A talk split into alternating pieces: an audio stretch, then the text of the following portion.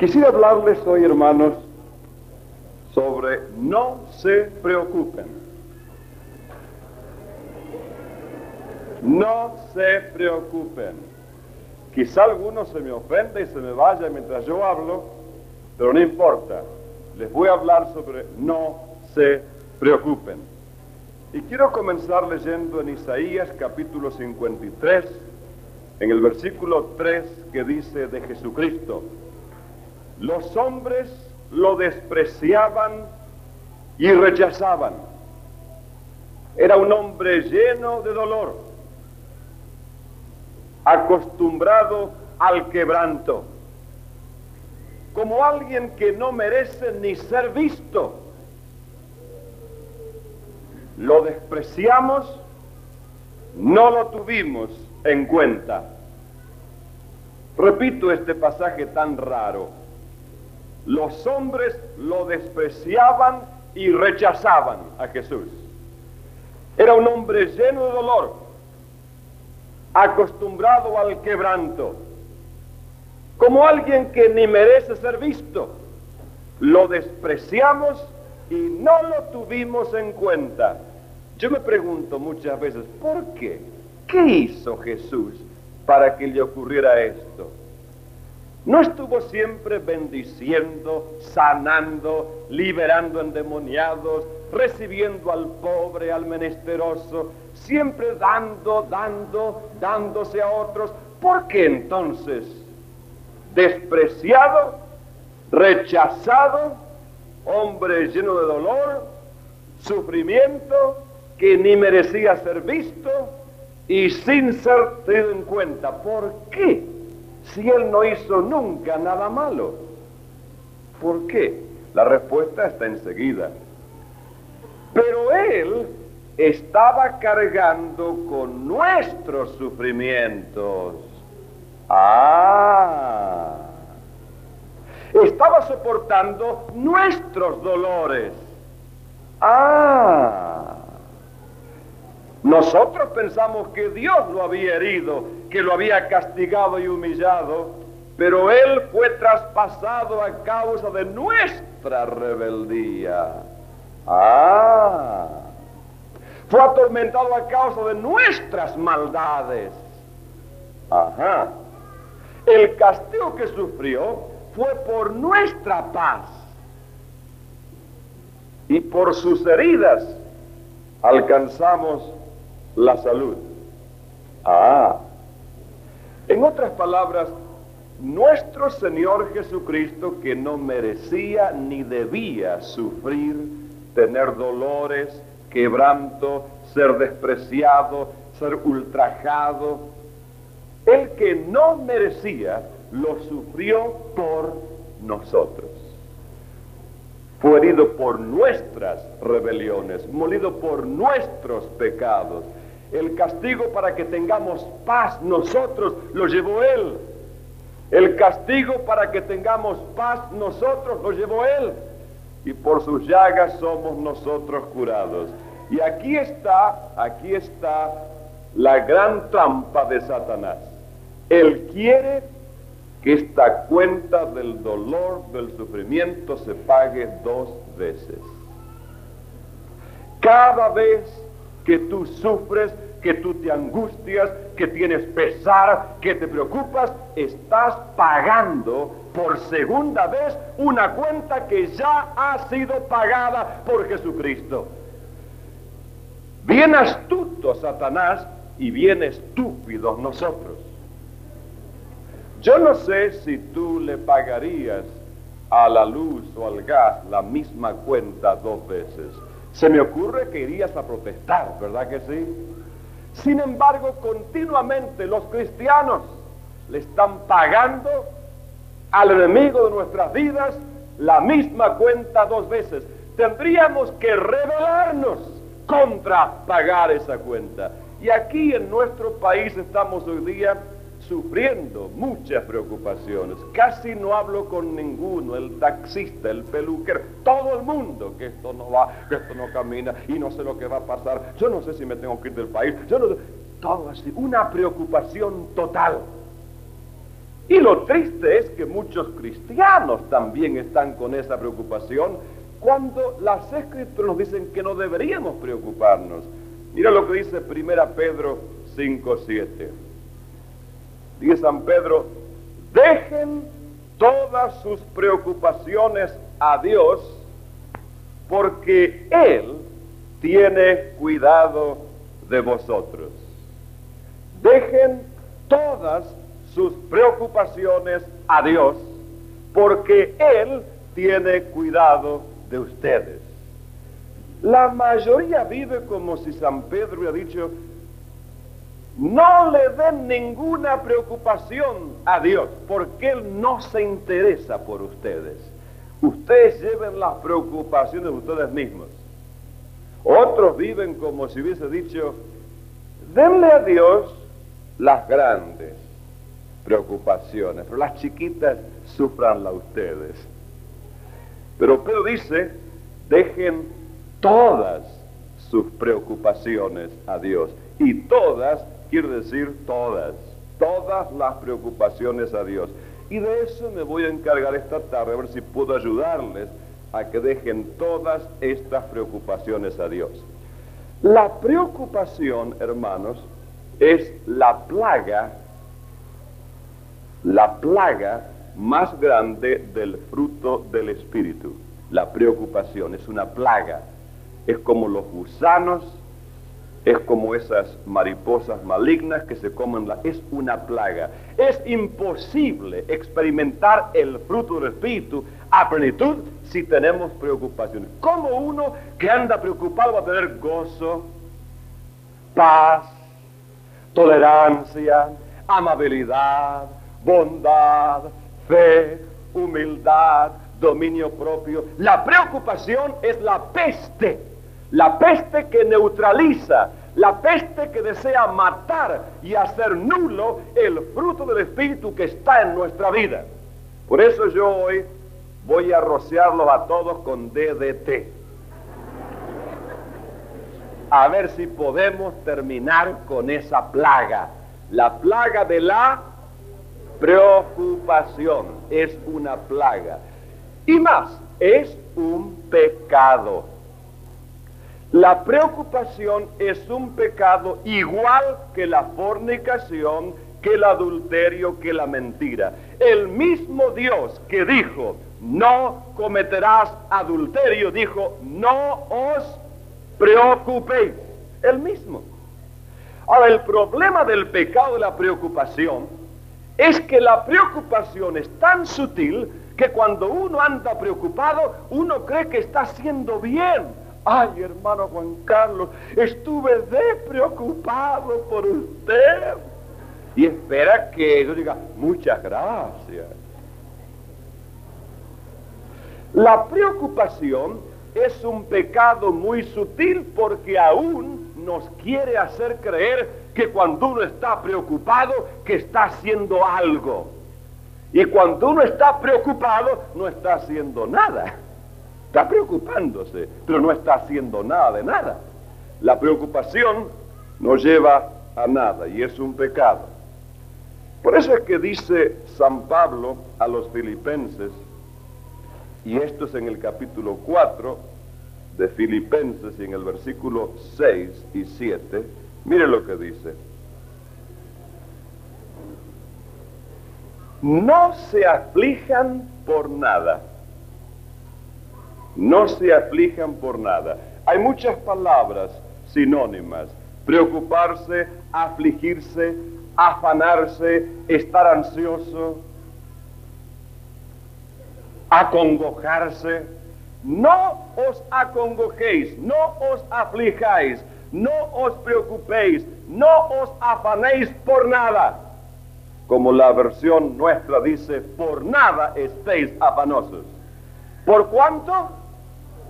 Por nada. No os preocupéis por nada, sino preséntenselo a Dios todo en oración con acción de gracias. Y la paz de Dios, que sobrepasa todo entendimiento, guardará vuestras mentes y corazones en Cristo Jesús. Mire cómo es el proceso, es muy sencillo. Cuando viene un problema, dice, no se preocupa. No, no, no. Díganselo a Dios. Y una vez que se lo pusieron a Él, díganle, Señor, aquí te traigo el problema. Muchas gracias. Está en buenas manos. Porque la preocupación es una falta tremenda de fe. Pero si le traemos a Dios un problema, se supone que debemos confiar que está en buenas manos. Y si está en buenas manos, descansamos. Es como alguien que tiene un, problema grave con un adversario y encuentra un buen abogado. Y el abogado dice, no se aflija, que esto yo se lo arreglo. Esa noche duerme tranquilo. Encontré un abogado bueno que me aseguró que esto es fácil, que se va a solucionar. Así que hasta que suceda, ya descansas. Antes todavía no empezó el abogado a trabajar. Pero porque está en la... Señor abogado, muchas gracias. Cuánto le agradezco por lo que usted está haciendo por mí. Y te vas a tu casa tranquilo. Eso es lo que dice aquí. No se aflijan por nada por nada estéis afanosos, sino díganselo a Él. No leímos recién que pongamos todas nuestras preocupaciones en Dios. Díganselo a Él, Señor, tengo este y este y este problema. ¿Sí? ¿Y qué hay? Y te lo traigo a ti. Bien. Bueno, muchas gracias. Lo dejo en tus manos. Y la paz de Dios que sobrepasa todo entendimiento. ¿Qué quiere decir que sobrepasa todo entendimiento? Que es una paz que no es el resultado de que las cosas nos van bien. Porque cuando uno tiene paz, cuando todo le va bien, eso es natural, es normal. Pero eso es una paz sobrenatural, que no tiene que andar bien la cosa para que yo la tenga esa paz. Es una paz que sobrepasa el entendimiento. Es una paz que está donde no debería estar. Donde la lógica dice que no tendría que haber paz. Allí la paz de Dios. La paz de Dios. No la paz de las circunstancias favorables. La paz de Dios. La fuente de mi paz no son las circunstancias que me rodean. Es Dios. Las circunstancias cambian de bien a mal y a peor, pero Dios no cambia. Mi paz está basada, fundamentada, anclada en Dios mismo, no en las cosas que me sucedan. Por eso es que en el medio de la prueba y la lucha, el cristiano debe tener paz. Por nada estéis afanosos, sino díganselo todo a Dios con acción de gracias. Quiere decir que ahí se termina el asunto. Yo, como dije la otra vez, no creo ni siquiera que uno debería repetir demasiado a Dios, porque Dios ni es sordo ni es retardado mental. Y como les dije a un San Pablo cuando tuvo un problema gravísimo, dijo, yo era tan grave que le pedí tres veces, como diciendo, uff, tres veces. Nosotros, para que nos dé plata para ir a la peluquería, le pedimos diez mil veces. Pero no, pedir muchas veces es una señal de falta de fe. Jesús nunca dijo, al que repite le será dado, sino al que cree. Y una de las acciones de la fe es dejar de repetirlo, porque ya creemos que Él nos oyó y que Él ya a tomar cuenta. Y actuamos como uno que lo puso en buenas manos y ahora tiene paz. Repito este pasaje tan maravilloso que dice otra vez, por nada estéis afanosos, sino cuéntenle a Dios, cuéntenle a Dios, denle gracias y la paz de Dios, aleluya, que sobrepasa todo entendimiento, el vecino dice, ¿cómo puede usted tener paz con ese problema? Eso es lo que yo me pregunto, pero la tengo. ¿Y por qué? Se lo puse a Dios. Pero sí, si Dios no puede, ¿quién puede? Tengo paz. No tengo más problemas. Porque afanarse es pecado. Yo entiendo que lo que dice San Pablo aquí, no se afanen por nada, díganselo a Dios y denle gracias. Quiere decir, díganselo a Dios y olvídese. Aleluya. Dígaselo a Dios y olvídese. Eso es fe. Eso es fe. Dígaselo a Dios y olvídese. La paz. La paz es olvidarse. La paz de Dios que sobrepasa todo entendimiento, guarda los corazones. Hay algunas personas que dicen, ¿no es eso indiferencia ante los problemas y el dolor? Yo estaba predicando esto en una reunión de líderes de una gran, eh, una gran organización, y es una organización que se, se ocupa de ayudar. Y me dice uno, un momento, pastor, dice, ¿cómo usted puede predicar que no hay que afanarse ni preocuparse con el problema en estos días de Cambodia. Hoy día es el problema de Etiopía. ¿Cómo usted predica? No se preocupen, no se preocupen, cuando allí en África están muriendo de hambre millones de personas y usted no se preocupe. Y yo digo, dígame una cosa, ¿usted está preocupado por, digamos, por Etiopía? Claro que estoy preocupado. Digo, no se preocupe. No, haga un cheque bien grandote y mándelo y no se preocupe.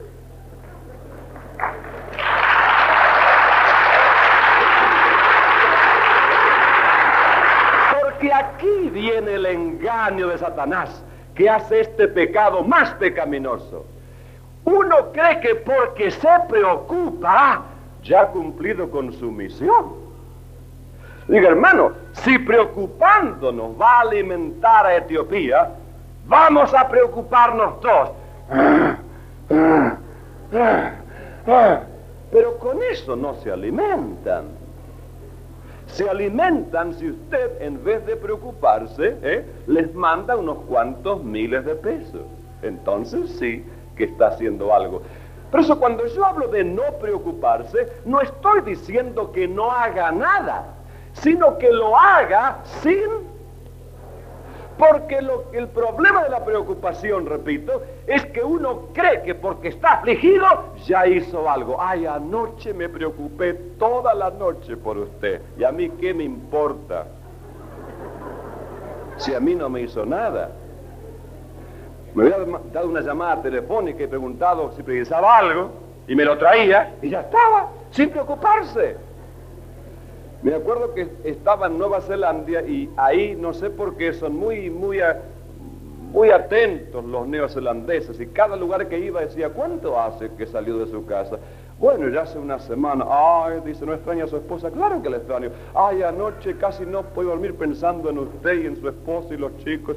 Y así cada, ¿cuánto hace que, la gente no sabe cómo empezar una conversación, le pregunta eso, ¿cuánto hace que se Dos semanas, ay, qué barbaridad, y su esposa sola ya y usted acá. Y, una noche prediqué sobre esto. Y después de la reunión viene uno, hermano, ¿cuánto hace que salió de su casa? Y digo yo, hace ya tres semanas. Ay, pobre su esposa, mire, estoy de preocupado. Le dice otro, no te preocupes y pagarle una llamada telefónica de larga distancia.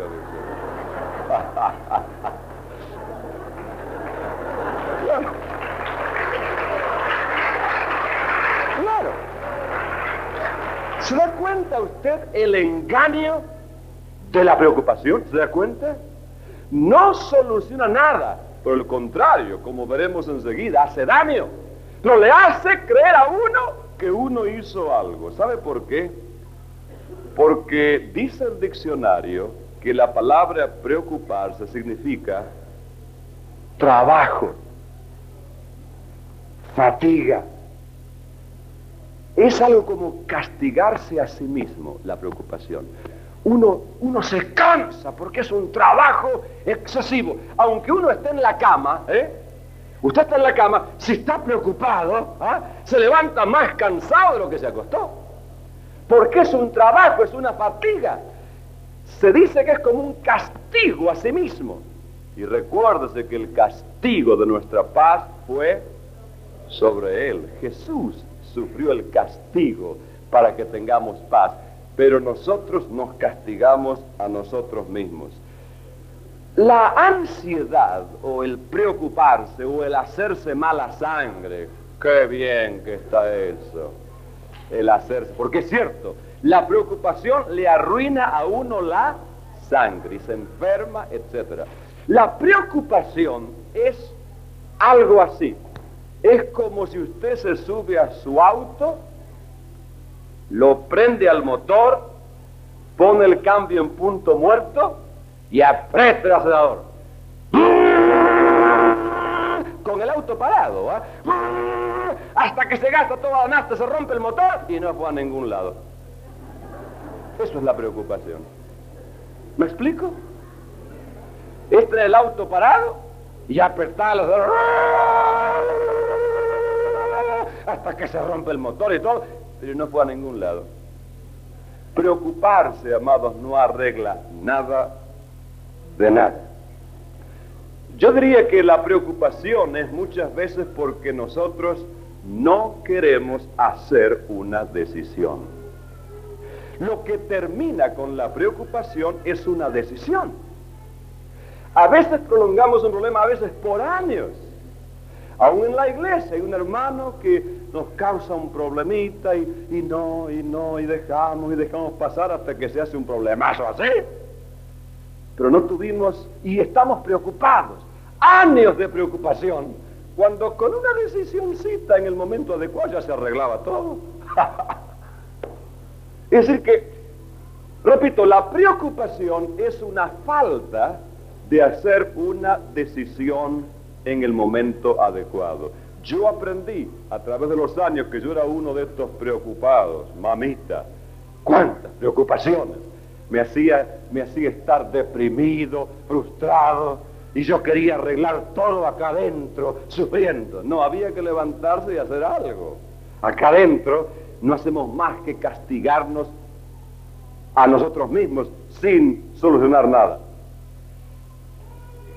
Miren lo que dice el Señor en Mateo capítulo 6. Mateo capítulo 6. Está la lista de no os preocupéis en Mateo 6. Y dice, por lo tanto yo les digo, no se preocupen por lo que van a comer o beber para vivir ni por la ropa que han de ponerse. ¿No vale la vida más que la comida y el cuerpo más que la ropa? Miren las aves del cielo. Ni siembran, ni cosechan, ni guardan la cosecha en granero. Sin embargo, el Padre de ustedes que está en el cielo las alimenta. Y ustedes valen mucho más que las aves.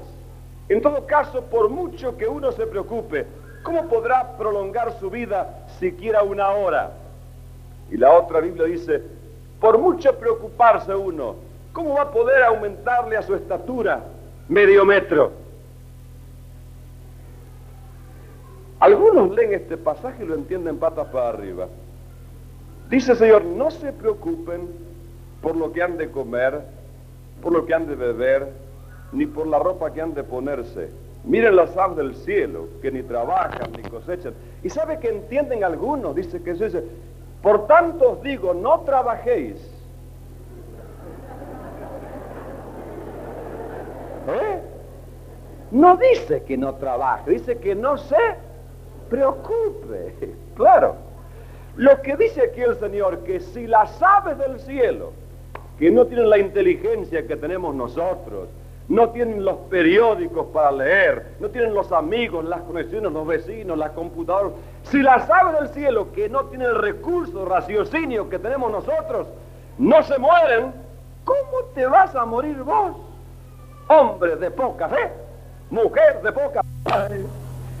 Dícese, ¿quién por mucho que se aflija va a añadirle un poco a su estatura? No tenés que afligirte. Cuando sos petizo, no te aflijas. Comprate zapatos más altos, porque eso te va a ayudar más. Si sos muy alto, no te aflijas. Jugar al básquetbol. La pelota al cesto. Tendemos siempre a afligirnos. Al fin y al cabo, cada uno es lindo para Dios. Dios nos hizo como somos y para Él somos lindos. El blanco, el negro, el marrón, el bajo, el alto, el gordo, el flaco. Ay hermano, lo que pasa es que yo estoy afligida porque soy muy gorda. No te aflijas, hace dieta, porque la aflicción no es lo que te enflaquece, es la dieta. Así que estás equivocada afligiéndote. ¿Entendés? Tenés que hacer una decisión clara, en vez de afligirte, ay, yo, hermano, cada vez que ya ni me miro al espejo, porque cada vez que me miro me, me, dan una cosa. Pero ¿por qué te afligís, gordita? Si es haciendo dieta que se flaquece, no afligiéndose. Así que hace una, una decisión, hace una dieta. Hay muchos que se preocupan por el futuro, por la política, demasiado se preocupan. Yo no digo que uno no debe estar consciente de lo que pasa y hacer todo lo que puede. Por ejemplo, ¿tenés miedo que los ingleses vuelvan? Ay, hermano, bueno, hacete voluntario del ejército y anda a pelear. Si estamos preocupados. Pero preocuparnos no, no nos ayuda para nada. Es un pecado tonto, estúpido que nos anula y no nos ayuda para nada. Me decía en California una señora, ay, dice, yo estoy preocupada por los terremotos, porque esta es zona de terremotos, en cualquier momento puede un terremoto, y ¿por qué se preocupa? ¿Cómo? Digo, múdese.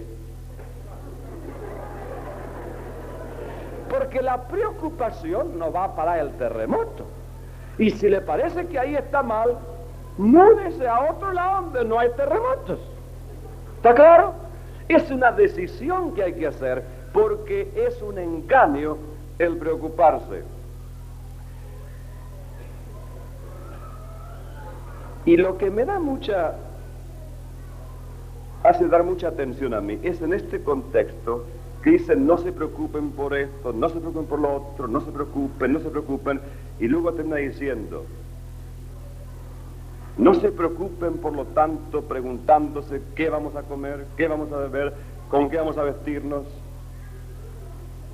Busquen primero el reino de Dios y su justicia y todas estas cosas les serán añadidas. ¿Qué quiere decir? Y aquí viene el mensaje claro de este pasaje de Mateo. Quiere decir que las preocupaciones nos sacan a nosotros el interés en el reino ¿Qué reino ni qué reino? Tengo un problema yo acá, que tengo que estar preocupado. Y el Señor nos quiere limpitos, despejaditos y descansaditos para que nos ocupemos de su reino. Déjenme a mí sus problemitas. Ustedes busquen primero el reino. Cuando uno está preocupado, ¿qué es lo primero en su vida? Es esa preocupación es ese problema. Estamos absorbidos, estamos eh, eh, eh, obsesionados con el problema. Y de ahí no lo saca nadie. ¿Qué reino ni qué cuartos sobre este problema que yo tengo? Y el problema. Pero el Señor quiere que nos ocupemos de su reino. No se preocupen por esto, por aquello. Busquen primero mi reino y todo lo demás os será dado como añadidura. Así que recuerden que la preocupación nos quita, nos quita de lo primero que debe haber en nuestra vida, que es el reino del Señor. Y ahora vamos a un pasaje muy lindo de la Escritura en Lucas 10:38. Lucas 10:38. Dice así el Santo Evangelio. Jesús siguió su camino y llegó a una aldea donde una mujer llamada Marta lo recibió en su casa. Marta tenía una hermana llamada María, la cual se sentó a los pies de Jesús para escuchar lo que él decía. Pero Marta, que estaba atareada con los quehaceres, se acercó a Jesús y le dijo, Señor, no te preocupa nada que mi hermana me deja sola con todo el trabajo, dile que me ayude. Pero Jesús le contestó, Marta, Marta, estás preocupada y afligida por muchas cosas, pero solo una cosa es necesaria. María ha escogido la mejor parte y nadie se la va a quitar. Mire aquí el, el problema que arma esta Marta. Marta lo invita a Jesús a venir a la casa a tomar el té. María no lo invitó. María lo disfrutó de carambola. ¿Quién hizo la invitación? Marta. De, manera que era Marta la que estaba casi obligada a preparar el té. Ahora, yo no sé cómo es en, su casa, cómo hace usted, pero a mí me parece que para hacer té no hacen falta dos mujeres en la cocina. Uh, ¿Qué le parece a usted? Marta tenía otro problemita. Resulta que Marta cuando la vio a María que estaba ahí sentada escuchando a Cristo, pero mire qué viva, yo aquí haciendo todo y ella allí sin hacer nada, hace, yo lo invito y ella lo goza, eso no es justo y empezó a preocuparse. Y claro, cuando uno está preocupado, cada plato pesaba 40 kilos. Todo un trabajo que tengo que hacer y ella ni me ayuda. Cada taza pesaba 30 kilos. ¡Ay, mire lo que tengo que hacer! ¡Yo solita! tengo que poner estas tres tazas en la mesa. Y todo, ¡Uf! Pero cuando uno está preocupado, eso es lo que pasa. El problema, el 99% del problema es la preocupación. ¿Se da cuenta? Así que Marta estaba cansancio que ya sudaba y todo. Y se sentía miserable. Ella misma sintió una compasión por ella misma, un dolor que ya no podía aguantar ¡Pobre yo! Lo que me tiene que pasar a mí. ¡Ay, ay, ay! Para esto uno vive. Porque así le agarra, uno se vuelve medio loco cuando se preocupa. ¡Ay de mí! Y le digo, hermanos, que el problema de Marta era bastante serio. Yo no sé en su casa, en mi casa, cuando viene una visita, generalmente yo la atiendo, mi esposa hace el té, me dice, atenderlos mientras que yo termino. Bueno, por ahí ella viene y me dice, Juan Carlos, ¿podrías vos este, ir a ver a los chicos donde están mientras yo entretengo la visita? Así que yo me voy y ella se queda ahí. Porque es mala educación dejar a la visita sola, ¿verdad? Ahora, esta Marta pretendía que las dos mujeres estén en la cocina y Jesús solo esperando allí. Yo creo que Marta debería estar agradecida, que mientras que ella, ay, qué suerte, que mientras que yo preparo el té, ella me lo entretiene. Tendría que haber dicho así, ¿no, ¿no es cierto?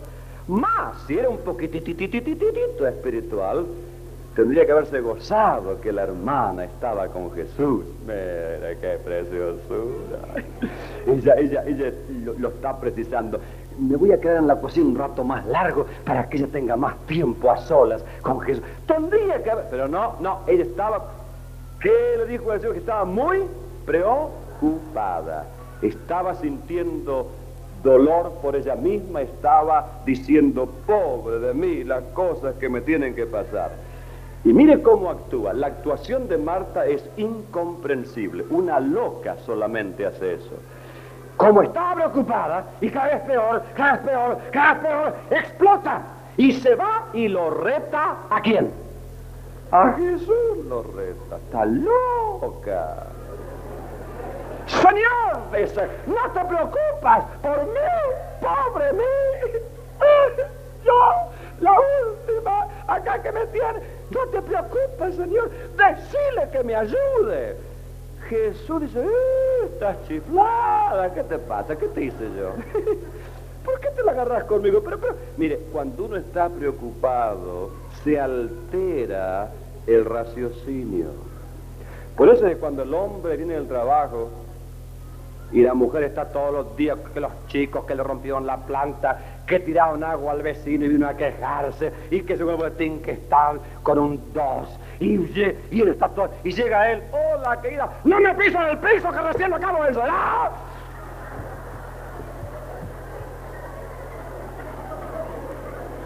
Y ahí se arma el lío. O al revés, él viene preocupado y ella está esperando que él llegue y para darle un beso. Y él llega, hola querido, soy del medio. Usted ve cómo la preocupación altera eh, la capacidad de razonar. Esta Marta está haciendo cosa de locos. Lo va a retar al invitado que no tiene ninguna culpa. El problema lo hizo todo quién? Ella misma.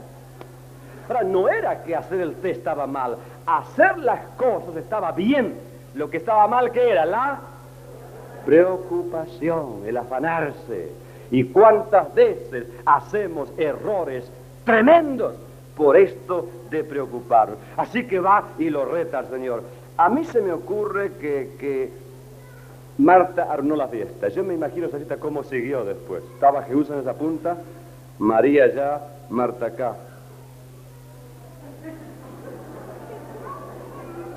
Pásame el azúcar. Tomala. Armó la fiesta. Y todo eso porque se le dio lugar a este pecado de la preocupación. Yo digo, cuando estás preocupado no hagas ninguna decisión porque te vas a equivocar. Es tan importante tener la paz de Dios. Y saben que el fruto del Espíritu Santo es amor, es gozo y es paz. Y Jesucristo, dice la Escritura, que fue castigado para que tengamos paz. Hermano, no piense, porque Satanás es tan astuto que él te va a decir, no, tenés que preocuparte, ¿cómo no te vas a preocupar? No, pero parece hasta lindo preocuparse, ¿verdad? Parece justo y lógico decirle, no, Señor, porque ya hubo uno que se preocupó para que yo no me preocupe. Yo debo poner todas. Es como los pecados. Jesucristo llevó cuántos pecados de nosotros. Ahora, si tú los quieres llevar, seguilos llevando. Pero aquellos que nos llamamos salvados, somos los que hemos puesto todos nuestros pecados sobre Jesús. Y así es con las preocupaciones. Repito, el 99% del problema que enfrentamos no es el problema, es la preocupación en el problema. Y un último pasaje en Lucas 8:14. Lucas 8:14. La semilla que cayó entre espinos representa a los que escuchan, pero poco a poco se dejan ahogar por las preocupaciones, las riquezas y los placeres, de modo que no llega a dar fruto. Como yo no estoy hablando de, de riquezas ni de placeres, quiero leer otra vez así. La semilla que cayó entre espinos representa a los que escuchan, pero poco a poco se dejan ahogar por las preocupaciones de esta vida. Esto es claro. Se sembró y una parte cayó entre espinas. La espina creció y ahogó a la plantita nueva. Y Jesús interpreta, estos son los que oyen la palabra, pero luego las preocupaciones de esta vida la ahogan. Por ejemplo, Tú me estás escuchando a mí y ya estás decidiendo, cae bien, no me preocupo más, se acabó. Ahora sí que lo entendí, ahora sí, aleluya. Y te vas de aquí contento, ahora aleluya, no me preocupo más. Ahora sí, ya lo entendí bien. Y llegas a donde estacionaste el auto y te encontraste que te lo robaron. Ay, ay, empiezas a preocupar. Mira, yo te voy a dar un consejo. Si te robaron el auto, hay tres cosas que tenés que hacer menos preocuparte. Una es avisar a la policía, otra es avisar al seguro y la otra es ir a elegir un auto nuevo. Ahora, díganme si hay otra cosa que se puede hacer, díganme usted. Todo lo demás es todo del infierno, es para arruinarnos la existencia, es para que no gocemos de esta vida que Dios nos dio es para que vivamos apabullados, para que vivamos siempre abajo, aplastados.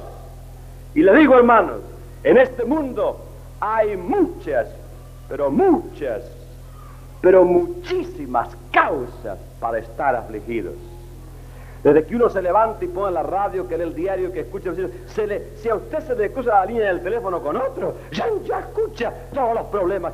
Problemas, problemas. Hermanos, vamos a estar afligidos todo el tiempo. No puede ser. No puede ser. No puede ser. Dios no nos creó para fracasar. Y si Adán fracasó, Cristo vino para neutralizar ese fracaso y que empecemos de nuevo. Y la ambición, cuando es una ambición santa y pura, no es ningún pecado. Si dice la Biblia que tenemos que ambicionar los mejores dones, el que apetece obispado desea un buen trabajo. Ahora, la motivación tiene que ser pura. Yo tengo ambiciones para la carne, para... Pero si tengo ambiciones santas para ganar el mundo, eso no, es, no está mal, ¿verdad que no? ¿Acaso la Biblia no dice cada rato, conforme a tu fe te sea hecho? Si tú dices, Señor, yo lo que quiero es fracasar, así me purifico, entonces no va a hacer nada. Bueno, hay en este país, hermanos, y en todo el mundo, ustedes creen que en Norteamérica, porque me falta que... No, la gente tiene miedo a la guerra nuclear. Los chicos en la escuela dicen a las maestras, señorita, ¿para qué vamos a estudiar? si en cualquier momento nos morimos todos con la bomba? Porque los diarios hablan tanto que la gente está con un poco de pánico. Hermanos, si la bomba va a venir, pues que venga, mientras yo no me preocupo. Mientras vivo el tiempo que me queda, porque si me preocupo después no vino la bomba, perdí la bomba y perdí la vida. Las dos cosas. Hermanos, ahora viene lo que les quiero decir. En estos días en nuestro país brillaría como el blanco al lado del negro un pueblo que no se preocupa, un pueblo que va contra la corriente, un pueblo que dice, no Señor, yo estoy contento porque soy de Cristo, yo tengo paz como un río. Eso que cantamos, de eso que cantamos, practicamos, practiquemos todo el día. Sería una luz tremenda. Eso es lo que nos hace a nosotros diferentes que el mundo. Así que, repito entonces, volviendo a la ilustración del automóvil, tú tienes que hacer esas tres cosas. Haz eso sin preocuparte y la palabra que oíste aquí te queda. Pero si vas y te encontrás que te roban el auto y empezás, ay hermano, te olvidas de todo, y es como si yo no hubiera predicado. Y mira que me vine desde lejos para predicarte. Qué pena sería, ¿no? Que todo esto se pierda. Pero si tú dices un momentito, no me voy a preocupar, voy a hacer una decisión. ¿Qué es lo que tengo que hacer? Primero, sí, avisar a la policía. Segundo, avisar al seguro y si no tienes seguro, cómprate uno. Tercero, voy a elegir un auto nuevo. La, la, la, la, la. Porque si una persona se preocupa, el auto no se vuelve. Ahora, si preocupándose el auto vuelve para atrás, empezamos todos a preocuparnos. Pero Jesús dijo, no os preocupéis. Por eso digo que el afán, la preocupación es contrario al fruto del Espíritu, que es amor, gozo y paz. Decidamos no pagar más la misma cuenta dos veces. No nos afanemos. Estamos respaldados por Cristo que llevó nuestros dolores, sufrió nuestras aflicciones y nosotros vivimos conforme a nuestra fe. Oremos, hermanos. Gracias, Padre, por esta tarde. Gracias porque la fuente de nuestra paz no son las noticias del periódico. Gracias porque el origen de nuestra paz no es el informativo de la televisión Gracias porque el origen nuestro no es si hay o no hay inflación.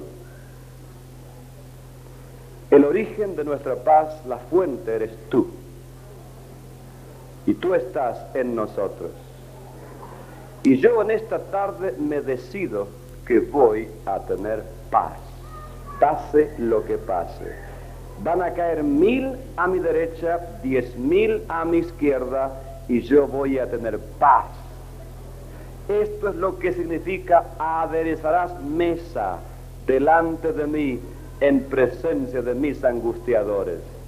Y voy a tener la paz de Dios en mi vida. Voy a cantar. Apenas me levanto a la mañana voy a empezar el día cantando aunque no tenga un peso en el bolsillo. Voy a ir a buscar el peso, voy a ir a buscar trabajo, sí, pero cantando, no rabiando. Voy a hacer lo que debo hacer, voy a cumplir con mi obligación, pero sin, sin preocuparme. porque la preocupación me envejece, me trae arrugas prematuras en mi cara. La preocupación me trae úlceras en el estómago. La preocupación hace que la digestión no se complete bien. La preocupación me altera la psique, la mente. La preocupación me puede hacer un psicópata. La preocupación puede arruinar nuestro hogar, el trato con los hijos, con la esposa, con el vecino y en la iglesia. Por eso, Señor, no me voy a preocupar más. Voy a obedecerte. Tú dijiste, no os preocupéis. Y cada vez que aparecías decías, la paz sea con vosotros. No temáis. Señor, así voy a vivir. Me propongo en el día de hoy a echar fuera mis preocupaciones. Voy a aceptarme así como soy. Voy a amarte a ti con todo el corazón y voy a rechazar las preocupaciones en mi mente. Voy a contradecirlas, como dice tu palabra, que la vida nuestra tiene que ser con salmos e himnos y canciones espirituales, cantando y alabando al Señor siempre en nuestros corazones. Una vida de paz. Afuera hay guerra, adentro hay paz. Afuera es las cosas del mundo, adentro es Cristo. Mayor es el que está en vosotros que el que está en el mundo. En el nombre de Jesucristo, Él es mi paz. Yo tengo paz. Yo tengo paz. No me voy a preocupar. No me voy a afanar. Sí, voy a considerar la dificultad y voy a hacer la decisión que creo que debo hacer. Pero luego tendré paz. No voy a postergar las decisiones. Apenas emprendo la dificultad, antes que se me apodere la preocupación que me altera, me altera la capacidad de hacer decisiones correctas en frío, así, contigo, Señor. Voy a decir, bueno, las posibilidades son estas, esta, esta, voy a hacer esto y descanso. Aleluya, aleluya. Gracias, Señor, por esta tarde. En el nombre de Jesucristo nuestro Señor. Amén. Y gracias a ustedes, hermanos, por su amabilidad.